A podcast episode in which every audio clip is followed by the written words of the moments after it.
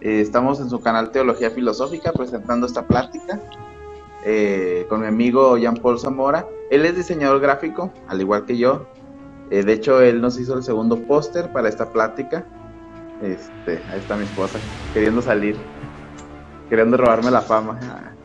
este, Jean Paul Zamora lleva años estudiando teología de manera propia, estudió también griego clásico y actualmente está estudiando teología en el seminario Fundación Universitaria Seminario Bíblico de Colombia.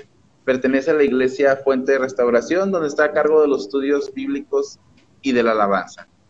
Eh, a alguna gente puede parecerle extraño, pero es curioso cómo la gente interesada por la filosofía actual desprecia un poco la teología, pero muchos filósofos estudiaron primero teología. Tenemos a Hegel, a Heidegger, también a Kant, entonces estas ramas realmente están conectadas unas con otras.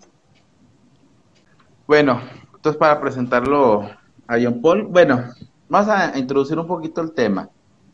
Este, primeramente saludo a todos, a la gente que está conectada. Este, esperemos que les guste lo que vamos a hacer, vamos a, a llevar el tema. Ahorita, mejor día no se podía haber escogido para hablar de Star Wars. Fue escogido por eso, de hecho. Este, entonces, vamos a introducir un poquito, para poner un poquito la base de lo que vamos a estar hablando, por qué vamos a estar hablando, este, y eso nos va a poder dar un, un entendimiento más claro y no sacar de contexto lo que vamos a estar hablando a continuación. Bueno, el hombre ha sido curioso y siempre es eh, altamente introspectivo, eh, siempre genera teorías, este, mitos de los cuales le dan sentido y coherencia a su existencia aún dentro del paso del mito al logos, eh, esto pasa cuando nace la filosofía con Tales de Mileto, el hombre sigue creando mitologías. La mitología es una manifestación de la mente humana para poder representar sus dilemas. Mucho de lo que creemos determina cómo lo vemos. Y no tanto hablando como Paulo Coelho del universo que conspira a nuestro favor y que lo que pensemos lo atraemos. Entonces, los mitos y las verdades que se construyen en nuestra sociedad son parte de nosotros. Viven con nosotros y muestran nuestras personalidades de nosotros. Y de las culturas donde vivimos, podemos ver en Zeus ese ideal del hombre poderoso, agresivo, este, y conquistador de las culturas griegas y romanas. También podemos ver en Dionisio el ideal del éxtasis y en Venus el tipo de amor que buscaban esas culturas. Entonces, en las culturas orientales vemos otro tipo de mitos y eh, en estos mitos orientales vemos que son otro tipo de, eh, de héroes, ¿da?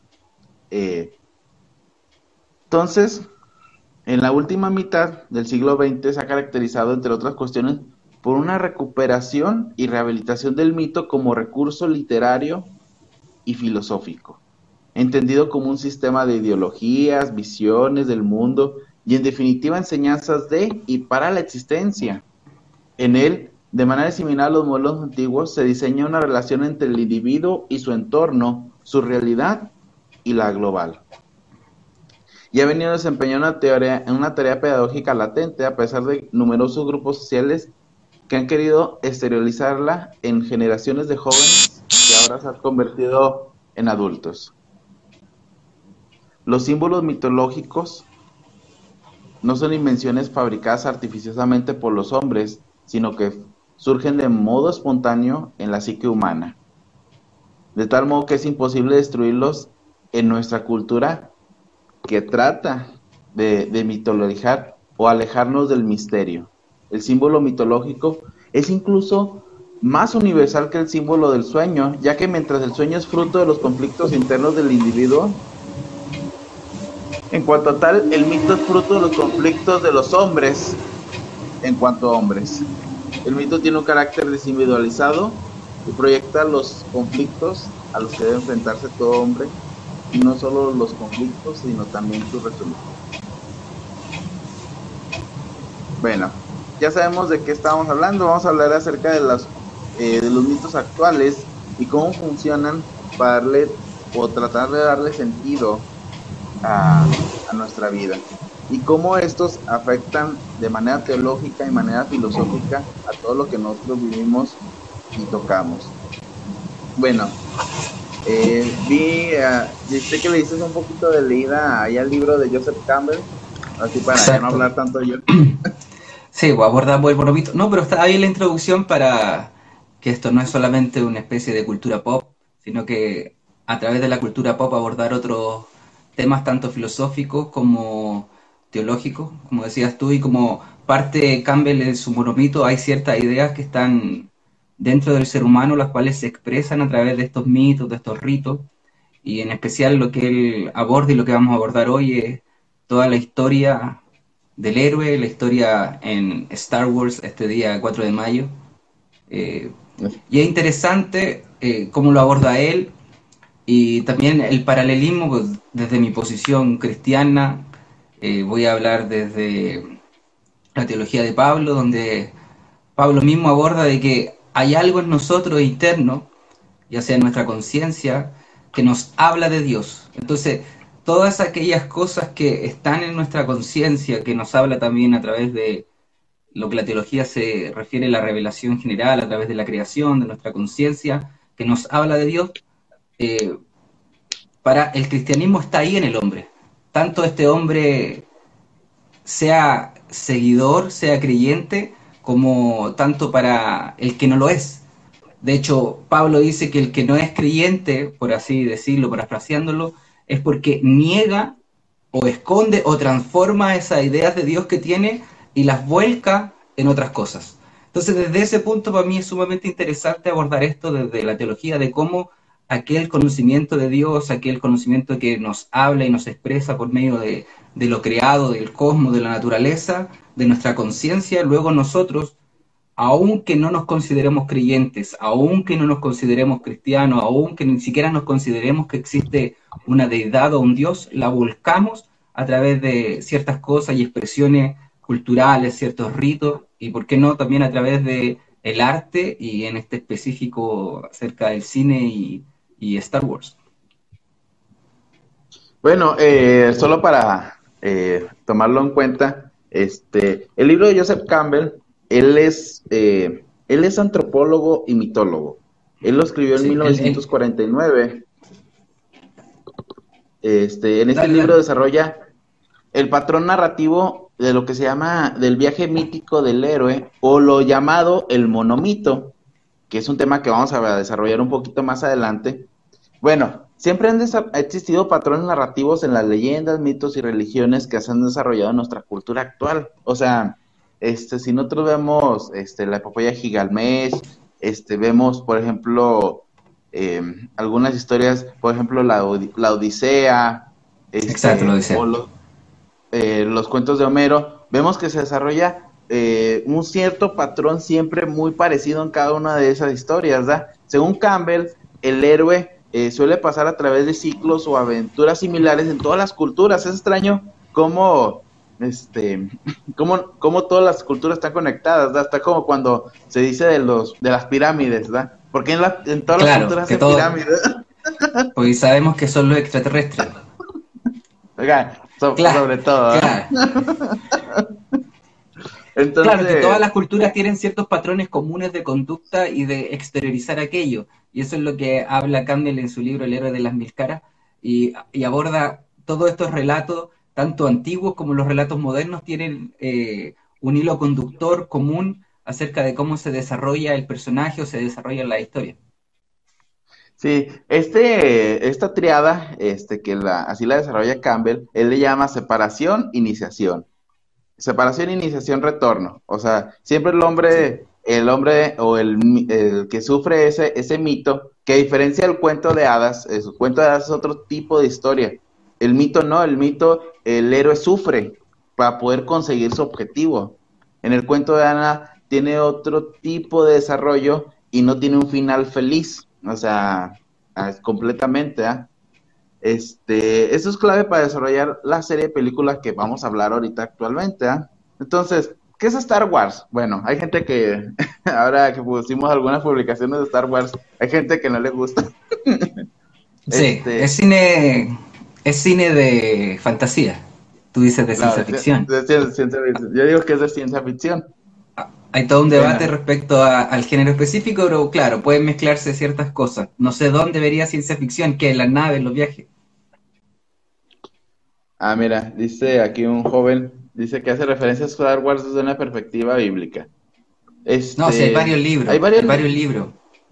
Hablan de el cristianismo en Star Wars, el Evangelio, The Gospel and the, the Force, parece que hay uno que se llama el Evangelio y la Fuerza. No, hay, hay bastante material respecto a la relación entre el Evangelio, la relación entre el cristianismo y Star Wars, y creo que también deriva mucho de, de los fans, de querer ver. Por otro lado, yo me acuerdo cuando chico, como tenía 8 o 9 años, recuerdo haber encontrado un libro que hablaban eh, los problemas de la sociedad contemporánea y el cristianismo, y uno de esos era la nueva era, y, se, estaba todo relacionado con Star Wars, que finalmente Star Wars era como una especie de instrumento diabólico para eh, transformar la mente y, cambiar. Y, y, obviamente, para, spoiler, voy a dar un spoiler, eh, Star Wars no es una película cristiana. Entonces, ah, no, no, no podemos ni abordar desde ahí, hacer teología, pretender conocer más a Dios, sacar tópicos doctrinales de Star Wars. No estoy planteando aquí que nadie de los espectadores que sea cristiano, que predique en su iglesia, se vaya a parar el día domingo y abra, no sé, qué, qué, qué libro de historia o qué película y diga, vamos a hablar hoy día de New Hope.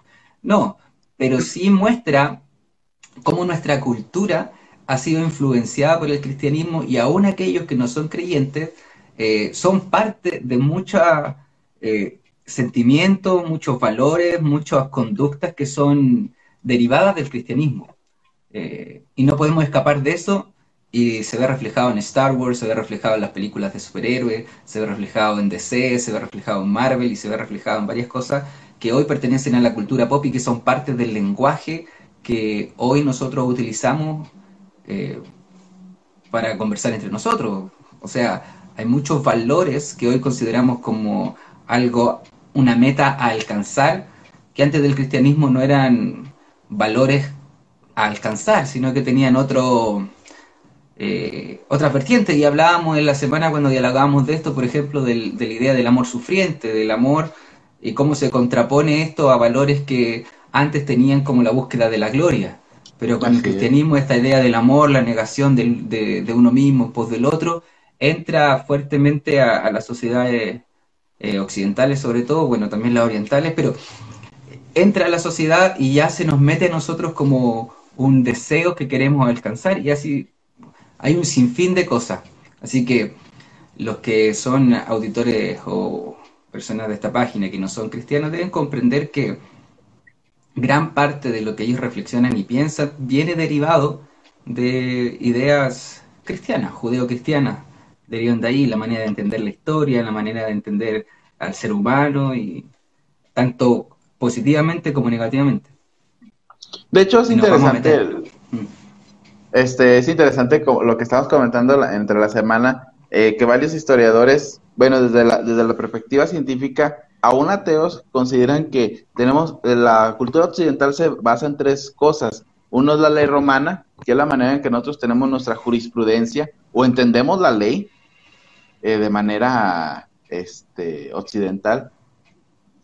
La otra este, es la filosofía griega, porque a final de cuentas pensamos de la manera en que Aristóteles, o sea, Aristóteles y Platón nos enseñaron en cierta manera a pensar. Este, de hecho, eh, y la otra, en cuanto a las cuestiones morales, este, eh, es, el cristianismo. ¿ah? A final de cuentas, el cristianismo ha influenciado. Eh, y habla, hay un, libro que se llama La caída del Imperio Romano. No me acuerdo exactamente el título, pero él hace una crítica así, de que dice que los hombres de, en, la, en la anterioridad, este, la búsqueda era del poder. Y lo vemos en los dioses, ¿verdad? O sea, Zeus era adorado a pesar de que este embarazó la pierna de una mujer y de ahí nació y mató a gente y ese y ese ese Dios era glorificado y vemos en Jesucristo eh, cómo él es glorificado a partir de que él sufre y se glorifica a través de que él sufre por nosotros, ¿verdad? Entonces podemos ver, por ejemplo, lo podemos ver en las cuestiones, si quieres ver en una manera humana, por ejemplo, en las en las Olimpiadas, el hombre que se sacrifica, por ejemplo, que en vez de ganar el primer lugar se, y ve a alguien caído, se detiene, lo levanta y lo lleva. ¿ah? Y decimos, él es el héroe, no que ganó, no el que ganó el primer lugar. ¿ah? Entonces podemos ver en esas cositas cómo, la, negación de la gloria, la humillación y todo eso, el, negarme a la victoria a los ojos eh, de los demás por, entre comillas, el amor. Claro, en la antigüedad a lo mejor se hubiese visto que o a lo mejor inclusive mucha gente el día de hoy consideraría que esa persona cometió un error, porque el, verdadero héroe o el que brilló en esa carrera es el que ganó. Pero influenciado por nuestra moral judeocristiana comprendemos que así, que, que, el verdadero héroe está el que renunció a la gloria en pos del otro. Entonces, bueno, entonces, eh, más o nada, todo esto lo que estamos hablando es para es, eh, decir que lo que estamos hablando, pues no son cosas, o sea, son cosas que nos impactan todos los días. Bueno, ¿qué es Star Wars? Este, un resumen del análisis de la saga es como un mito moderno que nos recuerda eh, que ese, que su autopsia en este sentido se lleva con gran rapidez. Este, la obra de George Lucas fue etiquetada como un moderno cuento de hadas. De hecho, muchos historiadores así lo, este, lo etiquetan, considerándolo una recopilación de muchos elementos que presenta ciertas originalidades que justifican su éxito entre el público. No solo recrea este, un, un, particular mundo y lo llena de seres y situaciones antropomórficas, sino que sirve del arquetipo de personajes siguiendo el modelo clásico. ¿ah? Tenemos un brujo guerrero, una brava y hermosa princesa, eh, feroces villanos de aspecto monstruoso, y por encima de todo inaugura una nueva perspectiva narrativa, el paradigma del héroe campbelliano. Se encuentra aquí superando con dos héroes. El guerrero que descubrirá su destino a fuerza de tesón, que es Luke, y la princesa cuyo destino se mantendrá escondido, pero también ejercerá en ella una metamorfosis, que es Leia, Héroe y heroína son, nuestro, a entender, los elementos más clarividentes de esta modernización del mito. ¿ah? Pero su obra final no hablará de personajes adultos, sino que se centrará en un modelo mitológicamente más solvente, que es un joven que debe convertirse en adulto. Es bien interesante cómo vemos la transformación de Luke Después vamos a, ahorita vamos a hablar de Anakin, ¿eh? O sea, está, en ese. Pero vemos, por ejemplo, en Luke, cómo empieza con un, con un traje blanco. Ajá. Y termina con un traje, un traje negro completamente. Más oscuro, exacto. Más oscuro, como, un signo de madurez, ¿verdad? Claro, en la trilogía inicial. Así es, ¿verdad? Entonces, aquí más concretamente encontramos al héroe clásico que sufre, que tiene la búsqueda, este, tiene el descenso. es guiado, es guiado. es guiado, tenemos al maestro Yoda que le va a iluminar la verdad, este, pues tiene que encontrar ese, eh, luchar contra ese lado oscuro, que todos de alguna manera, eh, de hecho, Frost eh, ah, toma ese esquema de la madurez. entonces, lo que hace Star Wars es modernizar el mito, para mí. O sea, es una modernización de los mitos, este, bajo un esquema clásico. y diseña una obra homérica, o sea, es casi como si estuvieras viendo una obra de Homero, ¿verdad? o sea, eh, y podemos ver, bueno, eso lo vamos a ver un poquito ahorita con aquí. Y representa una moderna odisea, ¿verdad? De hecho, muchos le llaman una odisea espacial, ¿verdad? También tiene ese, sí, también tiene, ese, ese título, sí, exacto. Eh, de hecho, este, este recurso puede reconocerse con la ventaja de que podemos ver Star Wars y siempre no va a perder su, su actualidad, ¿verdad? Este, entonces aquello... Claro, por eso también trasciende generaciones.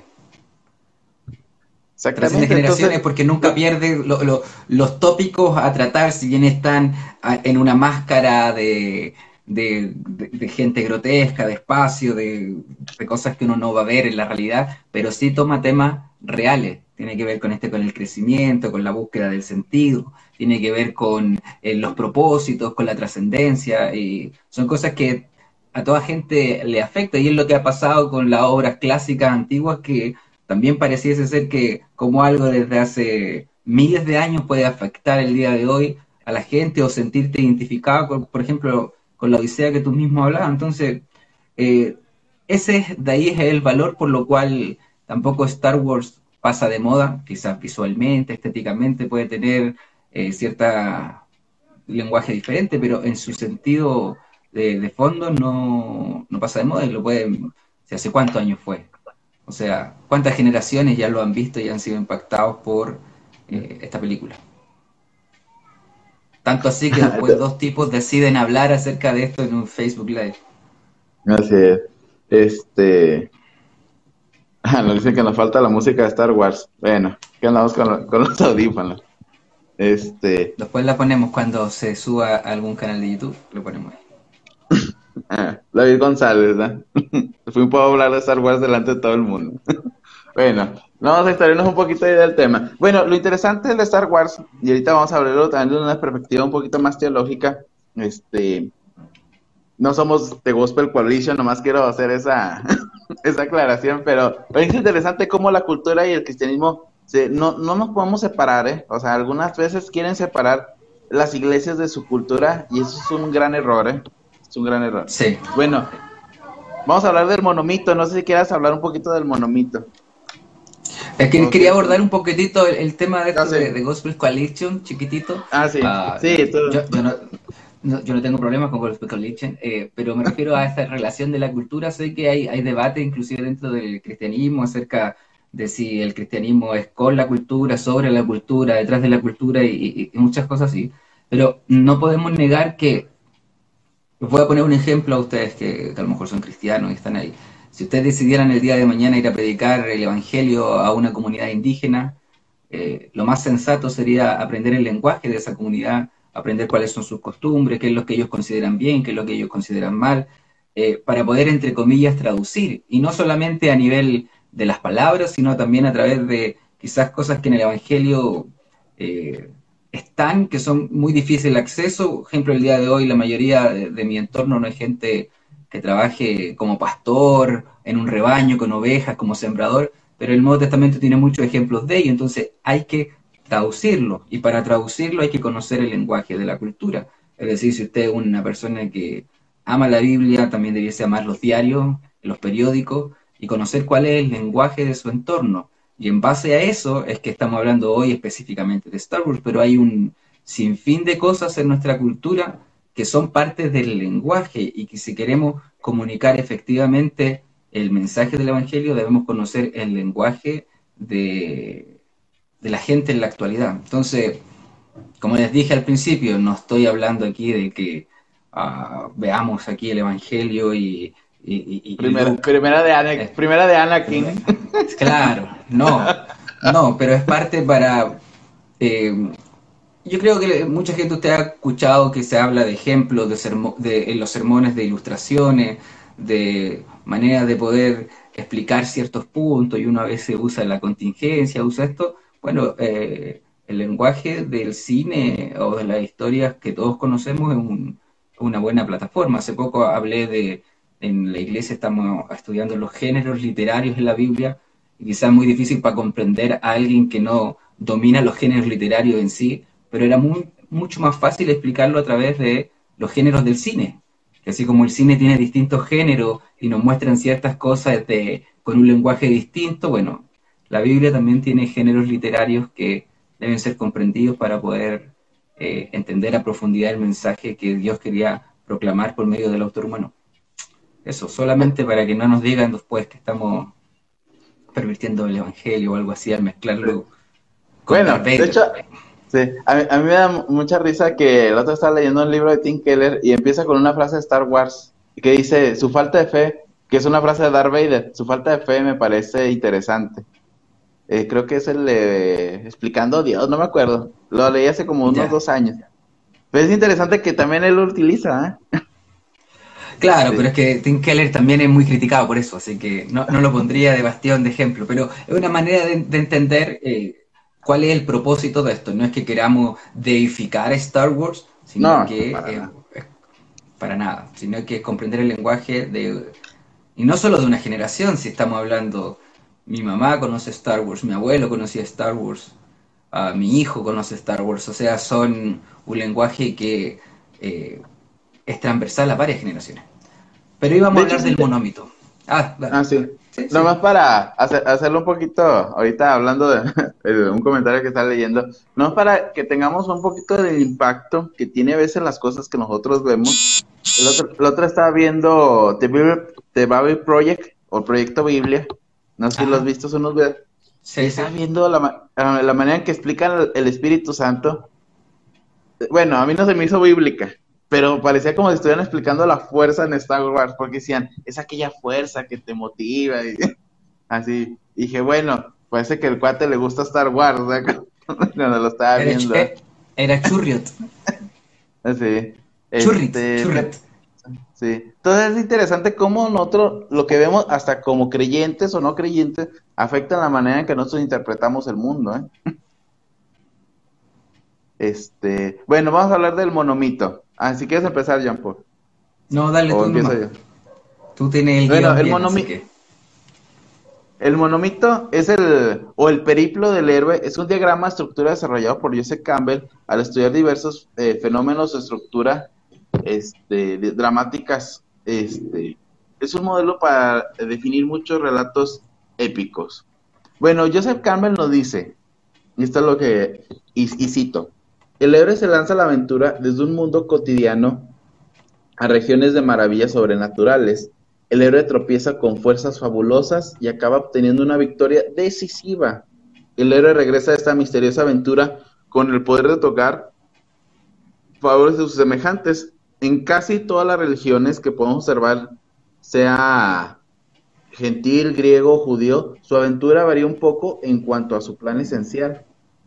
Es sorprendente cómo vemos también, eh, estamos platicando de eso, eh, cómo eh, los relatos evangélicos, en cierta manera, no significa que, como que estemos despreciando la manera en que lo, escriben, sino que los relatos evangélicos no son relatos así científicos, biográficos, sino son relatos teológicos. Entonces, tratan de darle un sentido también. Entonces, por eso tienen... Sí. Ah, lo que pasa es que, por ejemplo, el, monomito lo que establece dice que todas las historias tienen la misma trama, aunque los detalles y los elementos pueden ser diferentes. Entonces puede haber la tentación de alguno que diga, bueno, como esto se parece a, eh, a la historia de, de Star Wars, por ejemplo, o cualquier otra historia ficticia, esto significa entonces que los evangelios son ficticios y que Jesús es nada más que un invento mitológico de cultura antigua. Pero no es así, lo que estamos hablando es que el cómo se construye un relato tiene ciertos elementos parecidos y hasta el día de hoy la mayoría si quiere hacer algo narrativo va a utilizar un inicio, va a tener un desarrollo, un clímax y un desenlace. Es la manera en que se hacen. Y los evangelistas cuando están escribiendo no están escribiendo obras biográficas como las entendemos contemporáneamente. Ellos no están detallando biográficamente a Jesús, sino que están escribiendo un evangelio, un libro que pretende tomar cosas de la vida de Jesús para explicar y dar, eh, dar mensajes que tienen un propósito. Por eso es que cada uno de los evangelios canónicos es distinto porque tiene propósitos distintos, está articulado para personas distintas, para grupos, para etos distintos, está agrupado de manera diversa. Entonces, para no caer en esa tentación de como este relato se parece al relato de esto, un poco lo que pasa en Seiges, como se parecen todas estas cosas, tienen elementos y cosas así, ergo, per se, entonces, entonces eh, Jesús es un mito. No es así. No es así. Y, de hecho, hoy día la historicidad o que Jesús era un personaje histórico está casi, yo diría, en las, en universidades donde se estudia esto, donde se habla acerca del mundo antiguo, de, del cristianismo incipiente, es un algo que está dado por hecho.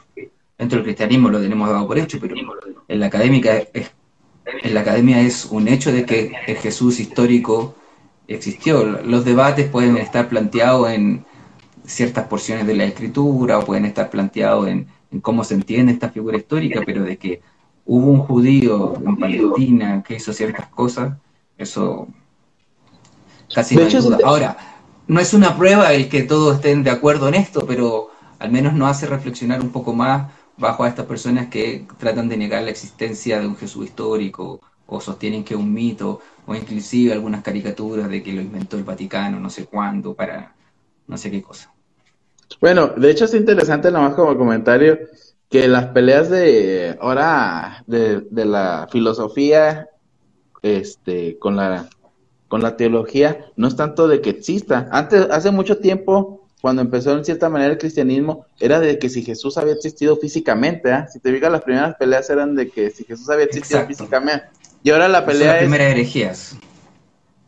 Ah, y no que fuera Dios, sino que hubiera existido físicamente. Pensaban que era una teofanía, ¿eh? En alguna. Pero ahora la pelea es al revés. O sea, Jesús existió, pero pues está peleando por creer si él era Dios, ¿eh? Sí.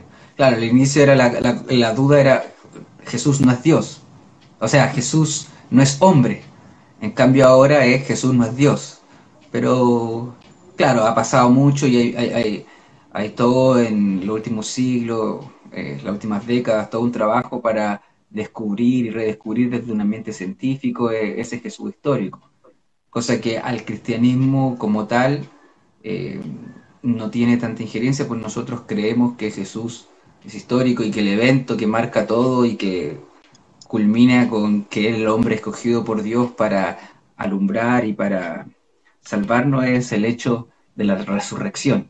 Que ahí ya podamos entrar en otros debates que pueden ser para otro día respecto a la resurrección de Jesús. No lo voy a abordar aquí. No, está, está. Bueno, lo interesante, por ejemplo, en la obra del héroe de las mil caras es que este, Joseph Campbell aplicó los principios de psicoanálisis como método de aproximación. El psicoanálisis es lo que utiliza Freud, este, pero él se utiliza más por la, por la teoría de Carl Jung, este, para presentar las mitologías como una manifestación de la mente humana encaminadas a representar y resolver algunos dilemas de la especie. Por ejemplo, podemos ver en Carl Jung en la sombra, el héroe, o sea, utiliza mucho, eh, muchas figuras que nos presentan eh, cosas que nosotros somos. Entonces, cuando Joseph Campbell utiliza eso en el, en el monomito, está diciendo que estamos viendo partes de nuestra característica o de nuestra personalidad enfocadas a cierta, a la adultez, o sea, transformarnos en adultos. Eh, la tarea del, héroe es, eh, como lo he dicho, en el mito, en esto, es una tragicómica con un final agridulce, todos sabemos, por ejemplo, en el cuento de hadas, que la vida no acaba felizmente, sino con la muerte. Y el final feliz es un chiste para el adulto y no le produce una satisfacción profunda. Porque uno como adulto sabe que no es sencillo, no es como el cuento de que, ah, todo va a estar bien, sino al contrario, ¿ah? Eh, Luke Skywalker debe perder a su padre. O por ejemplo, en otro mito, Frodo debe abandonar la Tierra Media o sea, el héroe, el monomito, debe ir más allá. No puede fuerarse al aquí y ahora. No puede vivir como si tal cosa fuera siempre así. El final feliz solo ocurre en los cuentos de hadas, pero no en el mito. Sin embargo, Campbell dice que el mito heroico es tragicómico y no trágico. Porque, por ejemplo, aquí Cristo muere para resucitar. Skywalker mata a su padre para redimirlo y Frodo abandona la Tierra Media tras haberla salvado. Es como interesante, como el cuento de Ada no es igual a un mito. Así y, es interesante lo que tú hablas porque lo, pone eh, Campbell, que uno de los primeros pasos que hace es salir de este mundo de confort. O sea, se va a enfrentar ahora el héroe a, la adversidad, al sufrimiento, a sus miedos. Eh, ese es como el puntapié inicial de toda esta historia. Luke abandonando ahí su casa, eh, y, no sé si se podría hacer el paralelismo con Jesús en el sentido de, de, abandonar su ciudad natal o inclusive de abandonar su gloria en la eternidad para venir a enfrentarse a las fuerzas de las tinieblas, del pecado, de la muerte, los seres humanos, el pecador. Eh, entonces, ese, es el puntapié inicial, ¿no? Hay ahí un, enfrentamiento con los miedos, con, ah, con las cosas desconocidas, con, con el sufrimiento, con el dolor. Sí, es interesante cómo en el, en el monomito o en los mitos, o por ejemplo, en si queremos vernos todavía más atrás, o sea, por ejemplo, este, entonces si nos queremos ir más atrás, por ejemplo, en la tragedia griega, eh, el sufrimiento era parte de lo que tenía que tener el héroe, ¿verdad? Obviamente en la tragedia griega todos terminaron mal, mal, o sea, por ejemplo, tenemos Edipo Rey, este, pero es eh, aquí se desarrolla de otra, otra otra manera. Entonces vamos viendo cómo se desarrolla y va creciendo el héroe para poder llegar, este, o sea, va creciendo, se separa de su, de, su casa, eh, hay una llamada a la aventura, este, eh, hay un encuentro con un mentor o ayuda sobrenatural. Claro, eso se ve, por ejemplo, en, en, Star Wars, para que vamos poniendo el ejemplo. Tenía Luke en su casa, donde la llamada está ahí frente al sufrimiento, la pérdida de su padre, y se encuentra con su primer mentor, que, que es Obi, Juan Kenobi. Eh, antes dijiste que, que, era este engendro enano, se me olvidó ahora el nombre, eh, Yoda, pero el, primer sabio que se encuentra es, Obi-Wan Kenobi, quien finalmente es el que lo impulsa a la aventura, y, vamos viendo varias fases y después quizás lo vamos a seguir abordando, donde se va encontrando con, otras cosas, se encuentra con, con Han Solo, para poder desarrollar su carácter y tomar este camino que lo va a llevar al, triunfo, supuestamente. Ahora, es interesante que después del encuentro con el mentor, este cruza, bueno, en lo que dice Joseph Campbell, él cruza el primer umbral, entonces, eh, y luego encuentra las pruebas, y encuentra aliados y enemigos. Entonces el héroe va enfrentándose y va sabiendo qué es el bien y qué es el mal, y emprende las reglas de ese mundo en el que está viviendo. Y luego tiene una, una, frase, una etapa Joseph Campbell que le llama el acercamiento, donde el héroe tiene ciertos éxitos durante la prueba.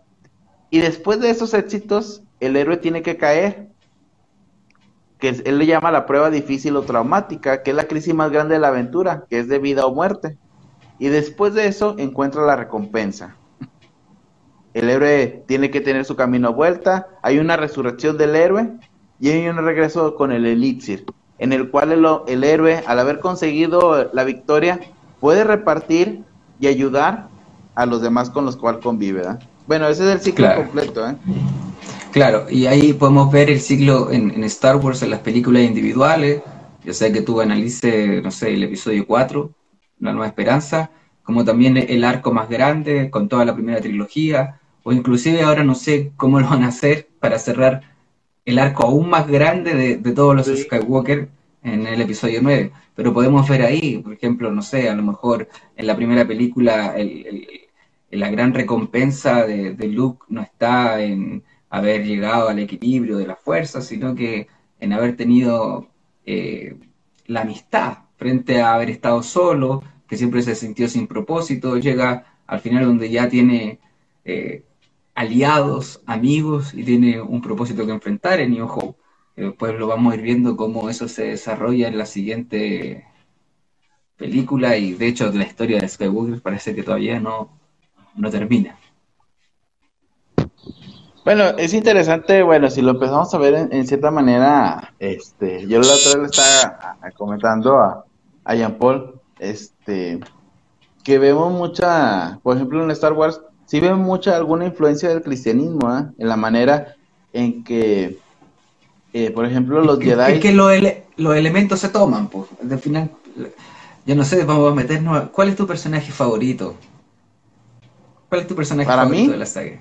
¿Sí? Extrañamente es Anakin. O sea, Anakin en toda su perspectiva hasta volverse a dar Vader. Desde el episodio 1. Sí, obviamente las películas son malas. O sea, George Lucas eh, no es buen director. Este, yo creo que para mí el mejor episodio de Star Wars es el episodio 5.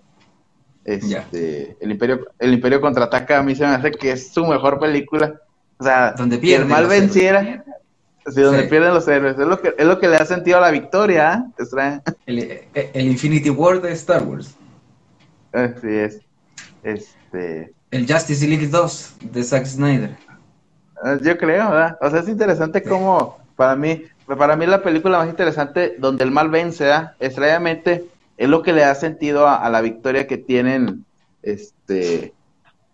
Eh, claro, a mí también me parece, a mí, a mí también creo que el mejor, porque claro, de él va todo el arco casi, más que de Luke, sino que viene un poco desde la idea del elegido, y de hecho, en, en, Anakin, ya para meternos, podemos ver varios elementos que son tomados desde el cristianismo y son aplicados a este personaje.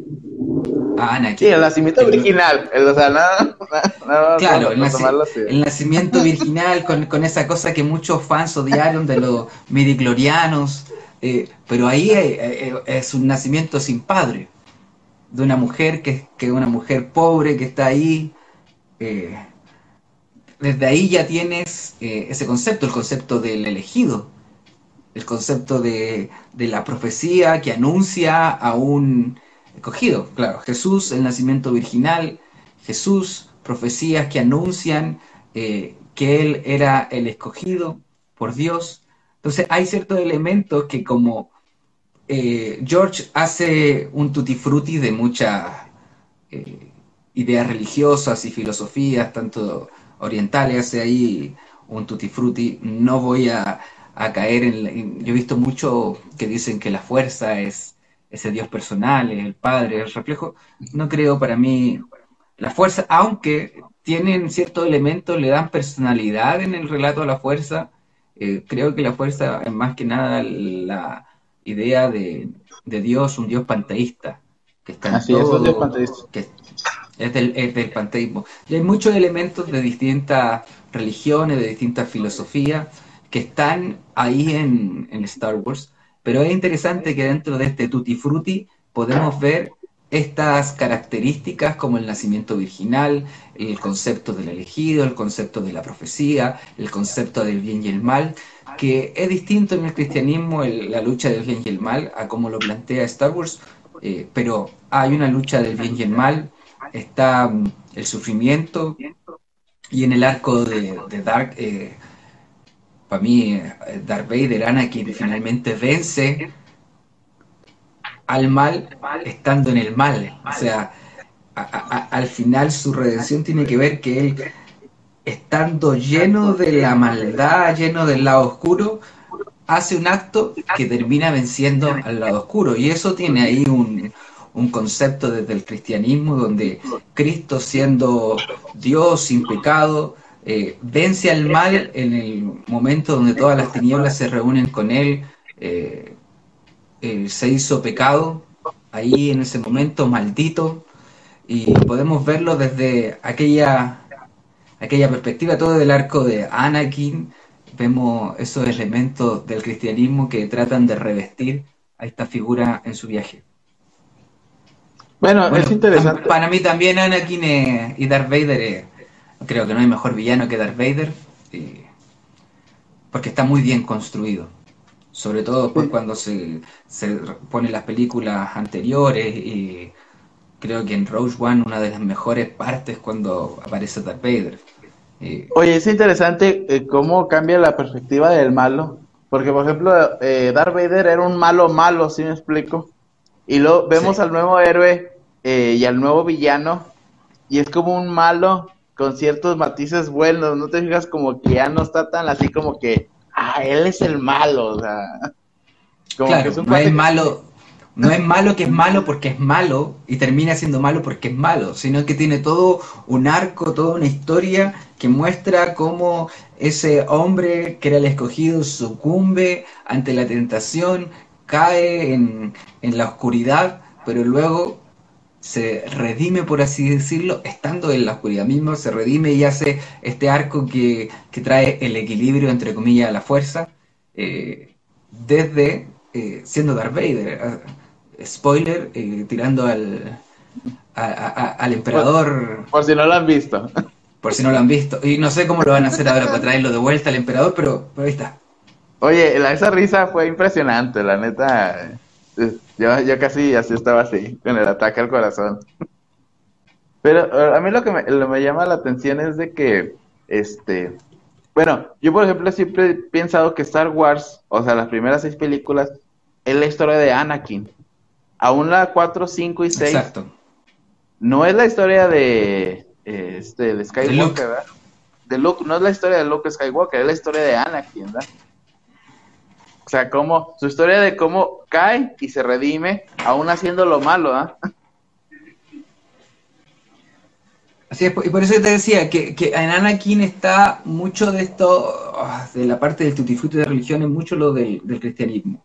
El escogido, la profecía, eh, su muerte, entre comillas, sacrificial, eh, que lo lleva también a esa trascendencia, ah, que, eh, que, lo lleva como a, ese estado de, trascendencia, claro, bajo el lenguaje de Star Wars y, su idea de de lo espiritual, pero está ahí, está ahí.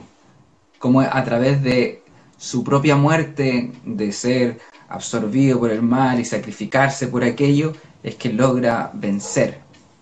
Entre comillas, pero logra vencer. Que ahí se diferencia de Jesús, que Jesús vence en la cruz a las fuerzas del mal, dice la escritura que eh, eh, en la cruz viene, Él vence a todos los principados, toda la potestad, a la muerte, al pecado, y genera una libertad y genera una victoria, Cristo victorioso, pero a diferencia del relato de Star Wars, esta victoria es única y para siempre. Finalmente lo que el cristianismo espera es la consumación de una victoria que ya ocurrió, eh, con el retorno y el final de la muerte para siempre y el juicio eterno y todas aquellas cosas. Pero vemos que el equilibrio que trae ahí Darth Vader eh, es momentáneo.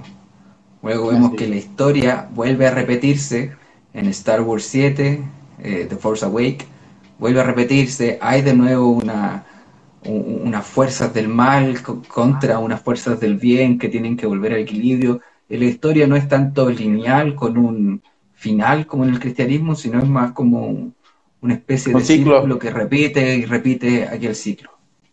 De hecho, eh, ahí también se toma mucho de Joseph Campbell, él habla que los mitos son repetitivos, o sea, se van repitiendo siempre, siempre unos con otros, ¿verdad? Y se van dando vueltas, ¿verdad?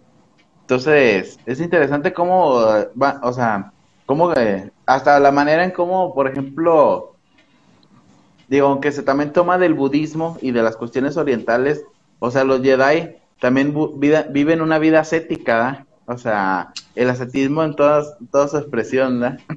Claro. No tener pareja. Monjes orientales. Claro, el, voto de pobreza, no tener pareja. Y, es interesante cómo estas figuras podrían encarnar, entre comillas, al bien y que son personas que tienen una búsqueda, al entenderlo con la fuerza como un ente espiritual, una búsqueda espiritual. No se quedan sencillamente en una trascendencia aquí, de lo material, del aquí y el ahora, sino una búsqueda más allá del interior, de la meditación, de la reflexión. Claro, como te digo, no lo voy a abordar de esto del cristianismo, no eran, eh, los Jedi no son los cristianos, eh, tienen otra, otra cosmovisión, otra manera de entender, pero sí hay una búsqueda espiritual en ellos que los lleva a los distintos propósitos, con una también una idea de autonegación se niegan a sus placeres momentáneos por una causa mayor. Sí, de hecho también afirma Joseph Campbell, aquí lo tenía, este, en el, en el monomito están revelados los procesos, bueno, eso es desde su perspectiva como historiador, ¿verdad? Están revelados los, escondidos los procesos del enigma del Homo sapiens, occidental y oriental, ¿verdad? primitivo y civilizado, contemporáneo y arcaico, Dice que el espectáculo completo está ante nuestros ojos, solo debemos leerlo, estudiar sus patrones constantes, analizar sus variaciones y llegar a un entendimiento de las fuerzas profundas que han dado forma al destino humano y que deben seguir determinando nuestras vidas, tanto privadas como públicas. O sea, es increíble cómo, este, cómo estos mitos modernos, de, como Star Wars, o podemos verlo con la cuestión de Batman, este, aunque Batman para mí es un héroe eh, Raideano, este, es una filósofa. Eh, sí, sí. Eh, y como por ejemplo vemos, podemos ver, el hombre tiene una necesidad de creer en algo. O sea, podemos verlo, cómo han sustituido eh, ir a las iglesias por ir al cine. Para mí el cine en cierta manera, no estoy diciendo que el cine sea malo, ¿eh? O sea, no, no quiero, quiero, pero has estudiado muchas veces esa necesidad, ¿verdad? Que tienen de como creer en algo más, ¿verdad? Bueno, se convierte en un ritual, por lo que pasó ahora con Avenger Endgame, que se convierte en todo un ritual, algo que marca, la otra vez yo hablaba ahí con ciertas personas, pero marca un punto en la historia de una cultura eh, hay un antes y un después de Endgame, aunque mucha gente va a decir, no, pero ¿cómo? Hay un antes y un después también en, el género, hay un antes y un después, inclusive hasta en esas personas que están siendo partícipes de toda aquella experiencia, hay un antes y después en su vida, van a... Yo fui a ver Endgame y yo creo que en 20 años más voy a recordar cuando fui a ver Endgame. Hay, hay, hay un momento, hay, hay, hay, hay, un rito que se hace, un cierre ahí. Bueno, no me voy a meter en Endgame, pero también el mundo de, Marvel en el cine tiene también estos ciclos del monomito. También tiene estas cosas, también tiene eh, el sacrificio del héroe, no voy a decir quién, pero también tiene todas estas cosas. ¿ya? Que lo vemos también en Star Wars. Y por eso es que llegan a impactar, porque las sentimos próximas. Y como, como te decía yo, desde, eh, desde la escritura, desde la teología paulina, desde la teología cristiana, estas cosas están dentro del ser humano, en su conciencia, en su moral, están dentro, eh, lo interpretamos a través de cómo Dios se ha manifestado y se ha revelado en la creación. Eh, de ahí que tenemos esta idea de lo bueno, de lo malo, y, luego se vierte en todos estos relatos, en todas estas historias, en todos estos ritos y estos mitos, y lo que hace el ser humano al abandonar eh, el relato cristiano, al abandonar los ritos cristianos, es buscarse unos nuevos. No es que la religión ha muerto o algo así, sino que sencillamente se ha ido transformando en otras cosas. Podemos considerarlas mejor o podemos considerarlas malas, eh, podemos considerar que son falsas, como los cristianos consideramos que todo lo demás eh, sencillamente es una parodia de la realidad que hay en el Dios que se reveló en Cristo Jesús y todo lo demás, todos esos dioses sencillamente son parodias, parodias de este gran relato, parodias de este gran acto de Dios, de Dios verdadero. Eh, pero eso, eso lo podemos, si uno se pone a analizar, cada uno de nosotros tiene ritos, eh, tenemos prácticas, tenemos ciertas cosas, quizá... Eh, volviendo a Timothy Keller, ya que me decía en delante, en el libro de la oración, Timothy Keller dice, todo ser humano ora. Quizás no ora a, a Dios Padre en el nombre de Cristo, pero sí ora a lo mejor a la naturaleza, a sí mismo, reflexiona. Tenemos ese, ese conjunto de acciones que son comunes a todos. Eh, cuando estás en un problema, a lo mejor tú no crees en Dios, no piensas en Dios, pero dice oh, al universo, la vida, clama, exterioriza tu necesidad a través de palabras. Y eso, eh, en, en definición estricta, es una oración, solo que no va dirigida a una deidad, pues probablemente no va dirigida al Dios verdadero que se ha revelado en Cristo, pero hay ahí también una manifestación de todas estas cosas que están en nuestro interior, que se ven también reflejadas, como decíamos, en la historia, en las narraciones, eh, en esta que estamos analizando el día de hoy. Sí, es interesante, este, a final de cuentas, este, me acuerdo que me, decía siempre un, pastor, me decía, tú tienes tres preguntas en tu vida, ¿verdad? Este, dice, ah, dice, ¿qué carrera vas a estudiar? ¿Con qué mujer te vas a casar? ¿Y qué Dios vas a adorar? o sea, vas a adorar a alguien. o sea, puede ser a ti mismo, ¿eh? Puede ser a ti mismo, ¿ah? Este, y al final de cuentas... Y que de, y que de hecho es como una de las religiones más extendidas el día de hoy. Eh, el, la adoración al, yo. Sí, es interesante, digo, y nosotros, yo lo veo, estamos viéndolo de una perspectiva teológica, este, después podemos invitar a otros, eh, a hasta de otra religión, puede ser hasta interesante ver sus perspectivas también, ¿no? Este, eh, pero lo, lo, que quería decir es que todo lo que nosotros hacemos como películas, este, cuestiones que absorbemos, son mitos, o sea, decía bien este eh, Salomón, no hay nada nuevo bajo el sol, ¿da? o sea, nada, nada, nada nuevo. El otro día estaba leyendo, yo estaba, estaba, leyendo un libro eh, de un maestro de, de Grecia, eh, alrededor de 600, 500 años antes de Cristo, Y dice así, no, lo estoy parafraseándolo porque no tengo la cita exacta, dice, es que los jóvenes son bien rebeldes y no le hacen caso a sus padres. Y digo, pues es lo mismo que vivimos, o, sea, no hay, no hay nada nuevo, ¿ah? nada, nada nuevo. Lo que ustedes absorben en el cine, en los libros, en los mitos, son cosas que ya han existido y simplemente le estamos dando, le estamos dando vueltas. ¿Alguna? Pues ya nos aventamos una, una hora, parece que se fue rápido. claro, daría para mucho. Ahora, frente a este tema del escepticismo que estamos hablando y, para relacionarlo una vez más con, con Star Wars, el, ahí el escéptico de la fuerza es Han Solo, que él no cree en nada de esto de, la fuerza, no cree en nada de, los Jedi, no cree en nada de esto que son cuentos, son cosas imaginarias, no tiene sentido. Quizás pasa lo mismo el día de hoy con gente que dice, bueno, no creo en Dios, no creo en nada de esto, no existe el universo es todo lo que hay, todo lo existe y, no hay nada más allá, no existe la vida después de la muerte, no hay espiritualidad y bla, bla, bla.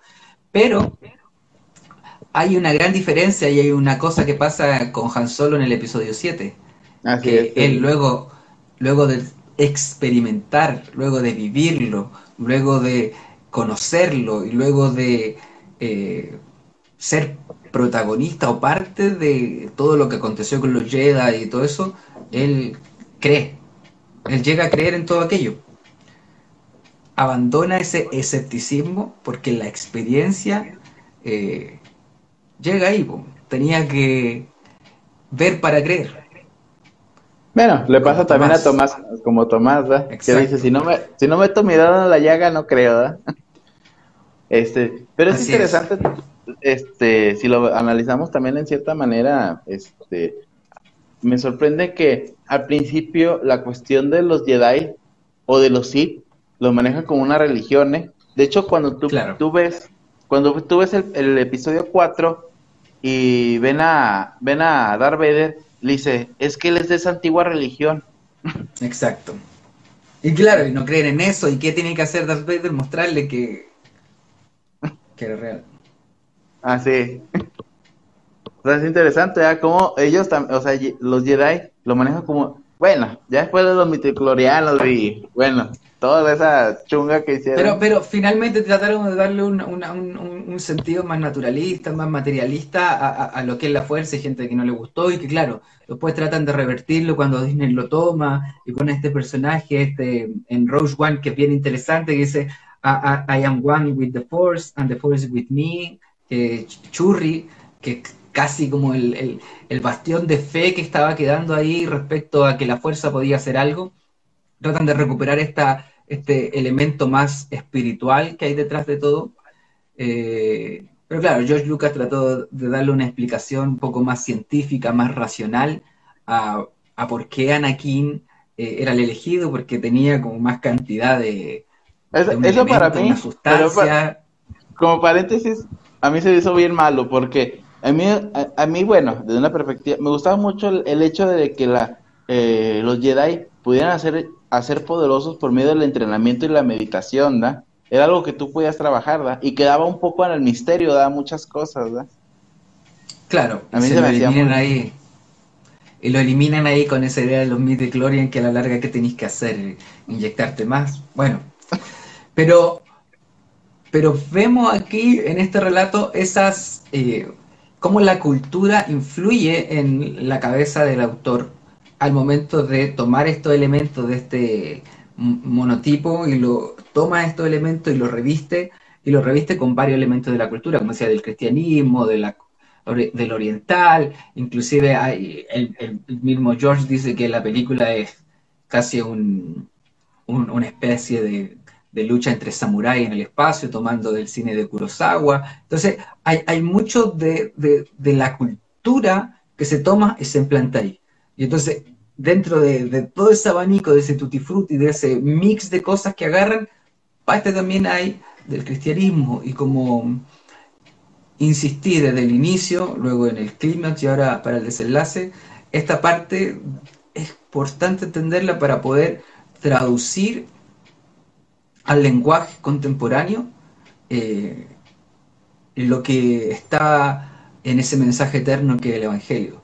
del hombre pecador, donde Dios se hizo como nosotros, caminó en perfecta rectitud, murió a causa de nosotros, por nosotros, eh, como lo había dicho, como estaba señalado en la Escritura, murió en nuestro lugar para libertad y redención de todo el universo, de todo el cosmos. Al tercer, tercer día resucitó, ascendió está sentado a la diestra de Dios por siempre. Entonces, podemos comprenderlo y nos puede inclusive ayudar para, como una excusa a ustedes, hermanos y hermanas que pueden estar viendo esto, una excusa para poder introducir y explicar y hablar del Evangelio.